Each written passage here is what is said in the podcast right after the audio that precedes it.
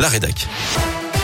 Et plus précisément, Greg Delsol maintenant. Bonjour Greg. Bonjour Guillaume, bonjour à tous. À la une J-4 avant le premier tour de la présidentielle. Tout au long de cette campagne, Radio Scoop vous emmène à la rencontre des électeurs. Ce matin, c'est au tour de Liliane Daligan, professeure émérite de médecine légale, psychiatre et expert de justice. Elle est depuis 1986 présidente de Vifil SOS Femmes, association d'accueil et d'hébergement de femmes avec enfants victimes de violences basée à Lyon.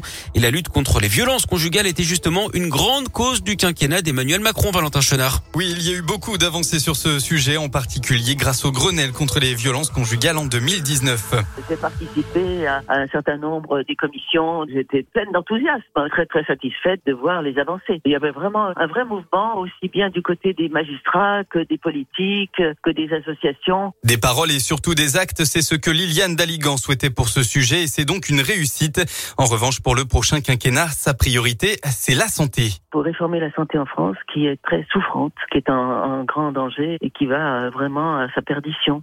L'hôpital est en crise, les soignants sont malheureux, c'est plus possible. Si elle dénonce un gros manque de pertinence dans les débats depuis plusieurs années, voter, elle l'a toujours fait et elle ne dérogera pas à la règle cette année. Je vais voter pour le plus intelligent. Ça n'autorise pas toutes les qualités, en particulier d'humanité, mais c'est quand même, euh, voilà, on peut avoir confiance en quelqu'un qui a des capacités d'intelligence euh, supérieures aux autres. Liliane Daligan a un autre souhait, une forte participation à cette élection. selon le baromètre quotidien Opinionway qui a Partners pour les échos publié lundi, seuls 66% des Français comptent se rendre aux urnes dimanche pour le premier tour de l'élection présidentielle. 34% d'abstention donc dans ce scénario, beaucoup plus hein, qu'en 2017 où elle avait atteint 22% au premier tour.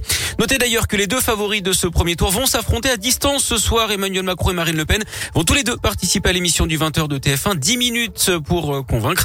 Ils seront interrogés tour à tour sur les 100 premiers jours de leur présidence s'ils sont élus le 24 avril et leur première décision ou geste symbolique en tant que chef de l'État.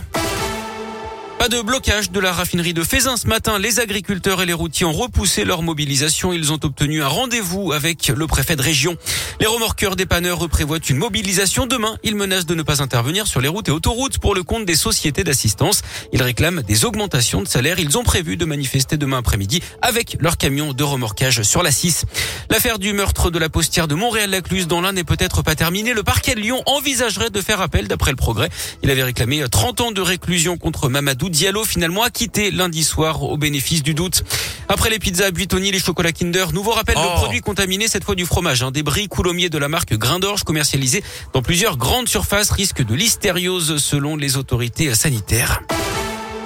Le foot, la Ligue des Champions, victoire des deux clubs anglais engagés. Hier, euh, Liverpool emporté 3-1 face au Benfica en quart de finale. Allez, ça passe également pour Manchester City, victorieux 1-0 des Espagnols de l'Atlético Madrid.